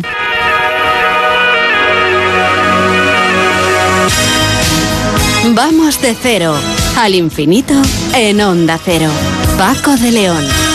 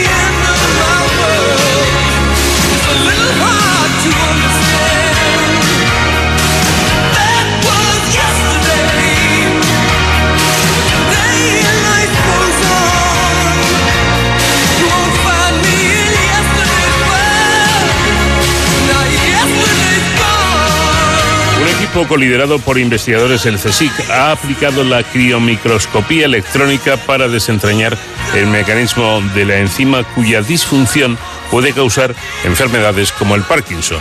Ese equipo eh, ha determinado la estructura tridimensional de la enzima clave para la síntesis de la dopamina, un neurotransmisor, es decir, una molécula que ejerce comunicaciones entre neuronas, que es fundamental en diversas funciones vitales cruciales en los mamíferos, como la coordinación del movimiento, la memoria y la atención, o incluso la sensación de placer. Se trata de la enzima tirosina hidroxilasa, o TH, y conocer su estructura tridimensional es necesario para determinar tanto su mecanismo como la función que desempeña en la, síntesis del neurotransmisor dopamina. José María Valpuesta es doctor en biología, director del Departamento de Estructuras Macromoleculares del Centro Nacional de Biotecnología y líder de esta investigación. Doctor, ¿qué tal? Buenas noches. Hola, buenas noches. Usted dirigió además durante años este, este centro, el Centro Nacional de Biotecnología, y hace ya unos meses que aseguró que para entender cómo funciona el proceso biológico o un proceso biológico, hay que estudiar las proteínas previamente. Y es verdad, porque a poco que te interese la, la biología, te das cuenta de que las eh, proteínas están presentes en, en casi todo, ¿no? Efectivamente, efectivamente, sí, hay que conocer muy bien eh, cómo funcionan y en nuestro caso, que somos biólogos, lo que nos llamamos biólogos estructurales, eh, nos interesa mucho conocer la estructura que está claramente relacionada con su función. Para, para poner un ejemplo de esto, podríamos citar eh, cómo el estudio de las estructuras biológicas a resolución atómica ha permitido entender, fíjense, la configuración de la famosa espícula del SARS-CoV-2, que es un, poco la, clave de, este virus y de esta pandemia.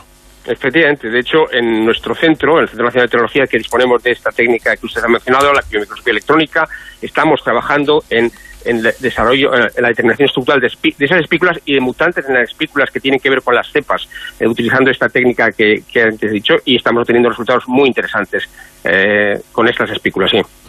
Precisamente parece claro que estos criomicroscopios electrónicos resultan imprescindibles para este campo de estudios y ustedes cuentan desde precisamente desde poco antes del inicio de la pandemia en el CNB con el criomicroscopio electrónico más avanzado de España. Cuéntenos un poco cómo es.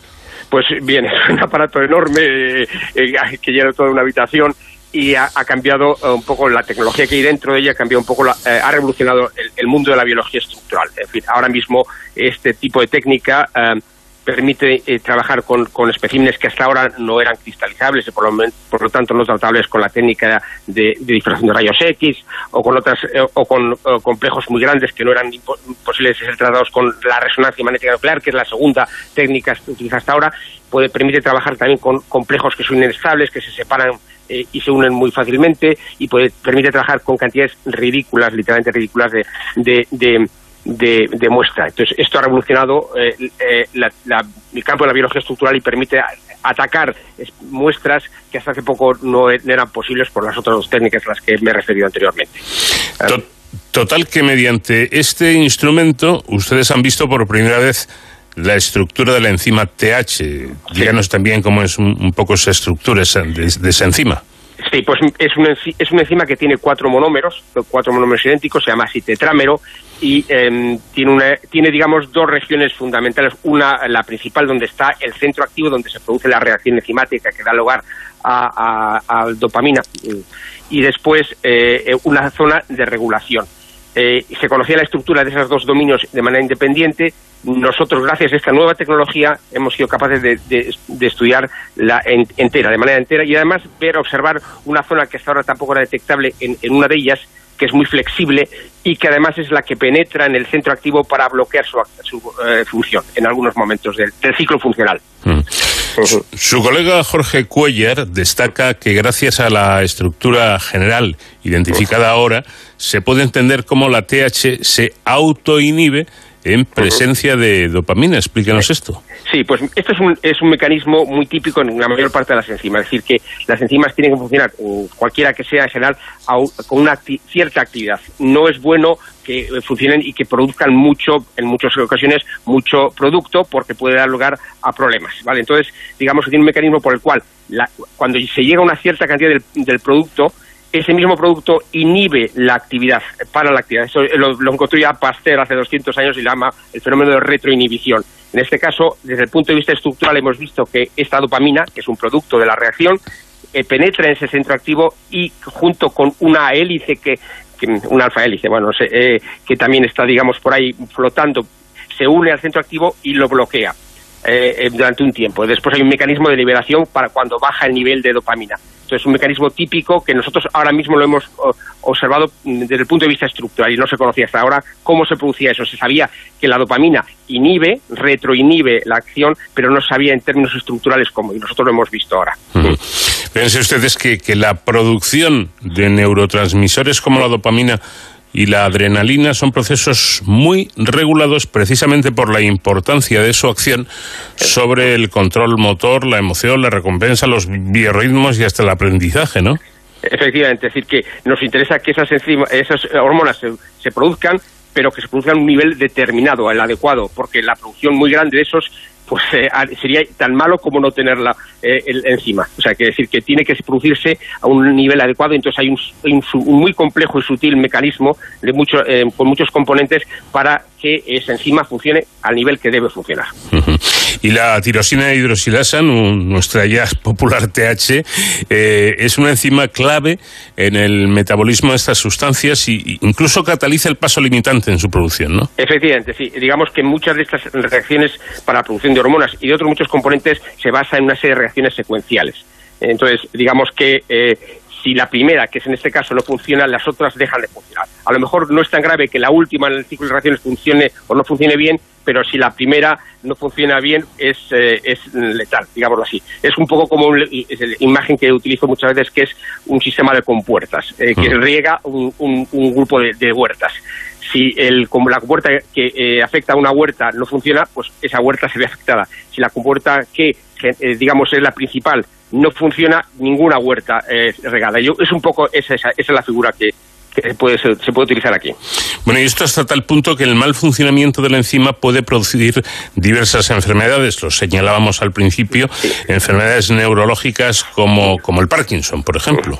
Sí, eh, efectivamente, eh, digamos, la mayor parte de estas enfermedades relacionadas con la enzima tirosina hidroxilasa tiene que ver con mutaciones en la, estructura. Entonces, ahora hemos visto, gracias a conocer esta estructura, que muchas de las mutaciones que estaban ya descritas por, por, por médicos durante mucho tiempo tienen que ver fundamentalmente con la zona relacionada con el centro activo, ahí donde funciona, donde se produce la actividad de esa enzima. Es decir, que, que em, digamos, eso lo que produce en muchas ocasiones es que el enzima directamente no funcione o que funcione mal y eso las dos cosas pueden dar lugar eh, de manera muy compleja y en muchos casos no lo entendemos todavía a muchos tipos de enfermedades que se llaman como THD, enfermedades relacionadas con TH, entre las cuales eh, están varios tipos de, Parkinson. Interesante. Entonces vamos a ver, resumiendo un poco, esta enzima es capaz de producir, eh, por tanto, mayor o menor cantidad de dopamina. Eh, Sí, eh, vamos, la enzima, la enzima lo que produce es dopamina, eh, de hecho la produce en el siguiente paso, mm. eh, lo que produce la TH es L-dopa, que es el, el precursor de la dopamina, y, pero y digamos no hubiese un control en la propia célula que es muy complejo, la dopamina estaría produciendo cantidades enormes, excepto que tiene ese mecanismo, por ejemplo, de retroinhibición, que cuando se produce un cierto nivel de, de, de L-dopa, de dopamina, eh, pues digamos se para, la, eh, se para, se bloquea el funcionamiento. Eso es un mecanismo muy típico de muchas enzimas. Bueno, ah, vamos a ver, el placer sexual hace que el cerebro libere altos niveles de dopamina, hasta el punto de que por eso se conoce esta molécula como la, la hormona del placer, sin, querer eh, frivolizar, ¿eh? Pero, ¿la ingesta de chocolate tiene el mismo efecto? Ah, creo que, que, en parte sí, no es, no es mi campo de, de, experiencia, pero digamos, yo soy un estructurólogo y sin embargo mis colaboradores de, de Noruega eh, sí que están más implicados en ese asunto. Pero creo que sí, que tiene efecto, efectivamente, sí, de algún tipo, no, no, yo lo desconozco muy bien. No, le digo esto porque a veces pensamos que es una exageración, despreciamos un poco eh, este este hecho, hombre, el chocolate, el, tal, pues pues parece ser yo por eso se lo preguntaba porque eh, tengo idea de que sí, de que no es exactamente igual, pero A ver, a los que nos gusta el chocolate, creo que es, que es a la inmensa mayoría casi del mundo, sí que sientes un placer. Sí, no digo... que es un placer. En el caso yo creo que son otro tipo de hormonas, son las endorfinas, que tienen que ver ahí, pero sí que ah, digamos que el, placer al final y casi todos nuestros sentimientos que ah, hacemos muchas, digamos, literatura al respecto, tiene que ver con la, al final eh, con el nivel de ciertas hormonas que sean más arriba o más abajo. Eh, em, esto pierde el romanticismo, pero es que es, la realidad. Claro. Eh, curiosidad personal, ¿eh? ¿Qué es, ¿Qué es eso que ustedes llaman sociología celular. Bien. La, célula, eh, mm, todo el mundo la conoce en los libros de texto, que está dibujada como un núcleo, con una serie de mitocondrias y orgánulos de todo tipo que hacen una serie de cosas. Esa, esa disposición que hemos visto en, en, los libros de texto, que es real, digamos, no es una, eh, pero parece un poco como, como eh, azarosa, es decir, que las cosas parece que están puestas ahí por, de cualquier manera, en realidad no las estamos empezando a descubrir utilizando otras técnicas de microscopía eh, que la disposición de las mitocondrias en un sitio determinado, en un momento determinado del ciclo celular o cuando está ocurriendo algo, tienen, tienen una razón. Y entonces, digamos que esa interacción entre mitocondrias, el núcleo y otros orgánulos y proteínas que hay por ahí está muy bien regulada y la célula el cerebro de la célula, llamémoslo así, y no sabemos qué coño es esto, con perdón, eh, eh, eh, hay una razón para ello, ¿vale? Pero no la conocemos, pero estamos empezando a darnos cuenta que no, no es un proceso azaroso, sino que hay detrás una, una relación entre ellas, una sociología, le hemos llamado así, que es un término que, que probablemente no sea muy correcto, pero que da, es da, una figura muy, muy digamos, muy descriptiva. Bueno, pues interesante también esto. Y mm, casi para terminar, eh, ¿qué ha modificado el dichoso SARS-CoV-2 en las investigaciones de, de, su departamento? Pues eh, mi departamento ha entrado eh, mm, con, una gran fuerza a estudiar muchas, muchos componentes estructurales del virus, utilizando esta nueva tecnología y otras que están a nuestra disposición del departamento. Estamos haciendo eh, estudios muy importantes de los que no puedo hacer mención en algunos casos porque están sujetos a patentes y ese tipo de cosas, em, en, el que estamos viendo eh, pues la estructura de las espículas, por decir algo, cómo esos nuevos mutantes que están produciendo esas nuevas cepas producen cambios en ese, eh, muy sutiles pero que tienen que ver ahora por, con, que una cepa pues sea más, más infectiva que otra o sea más, más peligrosa que otra. Eh, y estamos haciendo un gran esfuerzo. Desde eso tengo que decir que en general nosotros, nuestro departamento, el Centro Nacional de Tecnología, pero en general la ciencia española ha reaccionado muy bien frente a este, a este eh, desafío que nos ha llegado. Y es algo que creo que debemos sentirnos todos orgullosos de ello. Por cierto, y ahora sí para terminar, volviendo a, ese, esa herramienta con la que cuentan ustedes, esos criomicroscopios eh, espectaculares, eh, creo que trabajan a unas temperaturas de aire de crío, ¿no? De menos 200 grados. Del orden de menos 180 grados. La temperatura del nitrógeno líquido, que es el que alimenta o que mantiene esa, esa temperatura. No todo el microscopio está a esa temperatura, pero sí las partes en las que la muestra eh, se enfría. Eh, tiene que la microscopía electrónica lo que significa es que la muestra que preparamos se mm, congela a esa, a esa temperatura para mantener la, en mejores condiciones y se, digamos, se registra la información en el microscopio electrónico también a esa temperatura que tiene también ciertas ventajas teóricas que no tengo tiempo de escribir. Entonces, digamos, mm, la microscopía electrónica tiene que ver con microscopía electrónica a bajas temperaturas sobre la muestra que se, que se estudia. Qué interesante, interesante. Y, es, dices, un aparato eh, sumamente grande, ¿no? Que, ocupa mucho espacio. Es enorme, tuvimos que hacer obras para ello, es un aparato muy complejo pero ha cambiado, ha revolucionado eh, este, este, tipo de tecnología la, la, biología estructural. Ahora es un aparato que no tiene que ver con, con, los microscopios electrónicos que todo el mundo conoce, en el que el operario se sienta enfrente y que maneja unos aparatos, unos botones y aún así es muy complejo. Ahora todo se hace de manera con, con ordenadores, con software, los aparatos se le deja sacar imágenes eh, literalmente mm, toda la semana, eh, teniendo datos y esos datos son procesados.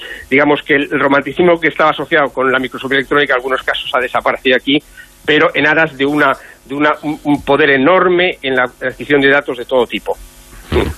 José María Valpuesta, director del Departamento de Estructuras de Macromoléculas del Centro Nacional de Biotecnología. Muchísimas gracias por atendernos y ha sido un placer hablar con usted. Gracias a usted. En Onda Cero, con Paco de León, de cero al infinito. Y antes de terminar, como siempre, unos minutos dedicados a la seguridad y las emergencias con nuestro experto David Ferrero, que hoy nos trae una invitada muy especial. ¿Qué tal, David? Buenas noches. Hola, Paco. Muy buenas madrugadas. Como siempre, un placer estar aquí en este De al Infinito para hablar de héroes sin capa. Precisamente esta semana eh, vamos a hablar de una protagonista que se ha ganado a pulso, eh, bueno, pues ese reconocimiento ¿no? de heroína sin capa, no solamente por el trabajo que realiza día a día, sino por los eh, logros y triunfos que ha conseguido a lo largo de toda una carrera profesional que todavía está en marcha y que queda mucho por, por, delante. Estamos hablando de la teniente coronel Silvia Gil, eh, de la Guardia Civil, eh, más conocida como la primera mujer que dirige una comandancia, en concreto la de Teruel, pero que además eh, recientemente ha sido incluida en el listado de los 22 protagonistas que cambiarán este 2022 según la revista Forbes España.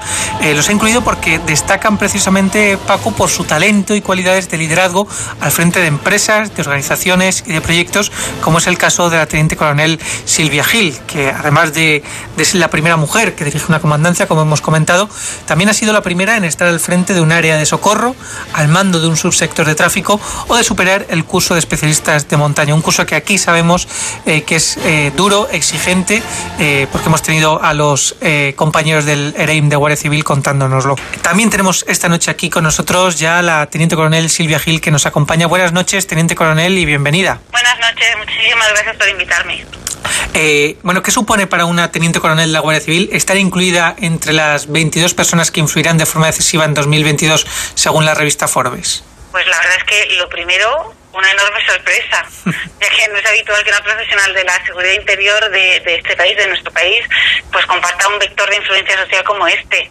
Además supone también un orgullo personal y una oportunidad para que la Guardia Civil se posicione como influenciador social en algo tan trascendental para nuestra sociedad como es compartir una cultura de seguridad, algo que, que bueno, que, que, forma parte de, de, la estrategia de seguridad nacional.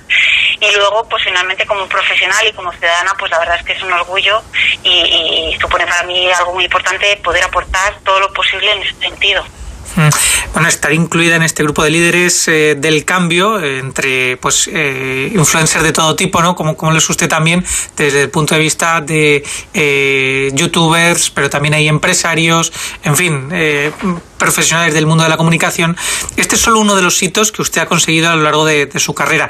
No sé si lo ha pensado, pero, pero como mando de la Guardia Civil, ¿qué le gustaría a usted que cambiase en este 2022? Bueno, pues, ¿qué me gustaría?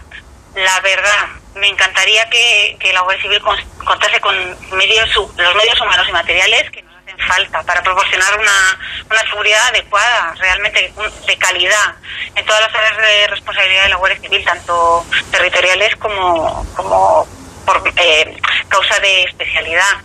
Y luego, pues hay una segunda cosa que me gustaría y es que cualquier componente de la Guardia Civil que supiera que, que no está solo, que no, o sea, que no se sientan solos y que en caso de encontrarse mal, pues que pidieran ayuda. Pues eh, desde luego son peticiones que salen de usted, pero que al fin y al cabo, pues egoístamente todos tendríamos que creer, ¿no? Los ciudadanos, porque al final repercute en nuestra, en nuestra seguridad. Eh, eso a nivel eh, global de la Guardia Civil, como me estaba comentando, y algo que esté en su mano cambiar. ¿Ha pensado usted desde su puesto en la, en la jefatura de esta comandancia de Teruel, qué quiere cambiar? O qué está pensando en cambiar? Bueno, ¿qué me gustaría? Porque lo, de poder cambiar eso ya es son palabras mayores, ¿no? Pero la verdad es que me gustaría que se tuviera más en cuenta las comandancias chiquititas como es esta, porque muchas veces pues eh, eh, se establecen órdenes o se dan órdenes eh, o planes que realmente no están pensando nosotras, ¿no? Porque al final o son, son órdenes o planes para, para todas las comandancias y todas las comandancias no tienen las mismas circunstancias. Entonces yo creo que a veces eh, se les olvida que nuestras circunstancias son distintas. Eh, usted lleva destinada en Teruel, en la comandancia, desde abril del 2021. Cuéntenos, para los oyentes que nos estén escuchando y que no lo sepan exactamente, en qué consiste su trabajo al frente de una comandancia. Bueno, lo que dice la norma es que, bueno, me encargo del mando, la planificación, la dirección, la ejecución, la gestión, la coordinación y el control de los servicios a nivel provincial. Pero para que nos entendamos, lo que eso supone es que todo lo que tiene que ver con las operaciones del personal o la logística dentro de la provincia que ataña a la, a la Guardia Civil, pues es supervisado por mí vaya que trabajo no falta. no, no, desde luego. Como decíamos, eh, usted ha conseguido que la Guardia Civil se encuentre representada junto, junto a matemáticos, streamers, empresarios, algo que a priori puede chocar un poco, ¿no? A nivel social. No parece que tengamos eh, a la Guardia Civil o a las Fuerzas Superiores de Seguridad del Estado como dentro de una parte de la sociedad como pueden estar otros sectores. Bueno, la verdad es que no debería ser así. No ha sido habitual, o sea, eso es, es justo reconocerlo. Pero bueno, considero que se trata de un proceso necesario de normalización social, ¿no? De una serie de profesiones, como puede ser la nuestra, la de Guardia Civil, que mejoran al fin y al cabo la resiliencia social. Y bueno, que cuando se integran con otras capacidades y profesiones, pues al final creo que hacen estructurar mejor nuestra sociedad y, hacerla avanzar. Así que bueno, pues eh, colaborar en proveer a nuestra sociedad de uno de los servicios básicos del Estado, como es la seguridad pública, pues y que eso se visibilice es un orgullo y creo que debe ser normalizado. Podemos decir que usted, sin miedo a equivocarnos, tiene un historial casi de película, ¿no? Eh, si fuese americana, seguramente hubiesen hecho muchas películas sobre usted ya, igual que sobre otros muchos compañeros de la Guardia Civil. Eh, usted ha roto eh, barreras, en muchos casos por primera vez, al frente, como decíamos, de un sector de rescate en montaña, en tráfico o incluso en el propio gabinete de la Dirección General, ¿no? Pasando por destinos también internacionales como Colombia, Palestina, Francia, en fin, todo esto que además le ha, le ha valido eh, pues varias condecoraciones. Además, ha sido usted impulsora del plan de igualdad de la, de la Benemérita que, y tengo que preguntárselo, ¿ser mujer le ha condicionado en algún momento dentro del cuerpo? Bueno, yo creo que se ha llamado dentro del cuerpo, sino en cualquier profesión cuando se rompen las barreras, claro que condiciona. Pero yo lo único que espero es que para la siguiente ya no sea así. bueno, que, que, que, que, parece que está siendo así, ¿no? Cada vez hay más mujeres eh, que están dentro de la Guardia Civil, eh, cada vez en mayores puestos de responsabilidad, y eso, al fin y al cabo, también es trabajar por la igualdad. Sí, desde luego. O sea, yo no creo que haya una sola persona que esté trabajando para, para y por la igualdad. Creo que al final pues trabajamos todas las personas que somos conscientes de, de la necesidad de que, de que sea una realidad. Así que no, no, no tiene mérito lo que hago yo, lo hacemos todas al final. Todas y todos, ¿eh? Eso es, desde luego, es un trabajo en, en, conjunto. Usted es un mando de la Guardia Civil. ¿Qué retos tiene la Guardia Civil por delante en pleno siglo XXI, desde su punto de vista? Pues sinceramente lo que creo que cuál es nuestro principal reto, creo que el reto lo compartimos con toda la sociedad, porque aunque bueno, a veces han salido en prensa algunos titulares que están un poco tergiversados, ¿no? Pero, o sea, el, lo que siempre me gusta decir es que nosotros tenemos los mismos retos que el resto de la sociedad, ¿no? Y para mí la clave es desactivar o desmontar los estereotipos de género, ¿vale? Porque estos estereotipos están aún presentes en la toma de decisiones a todos los niveles.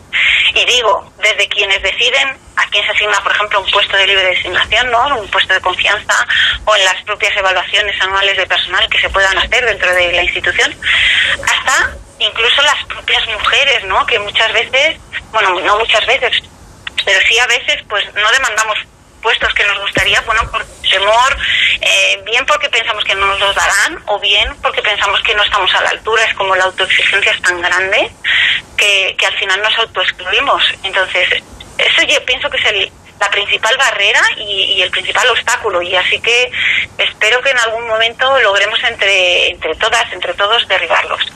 Seguro que sí. Para terminar, eh, seguro que sabe que usted es referente para, para muchas mujeres, eh, también para muchos hombres dentro de la Guardia Civil y fuera.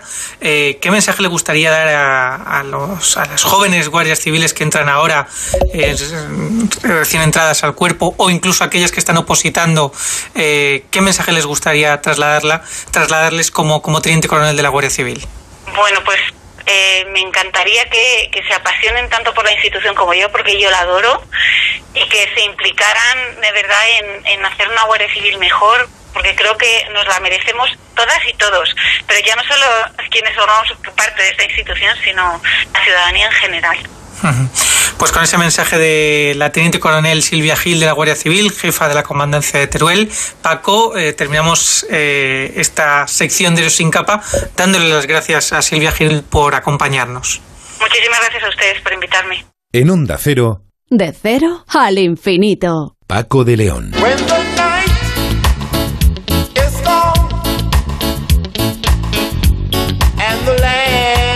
gone.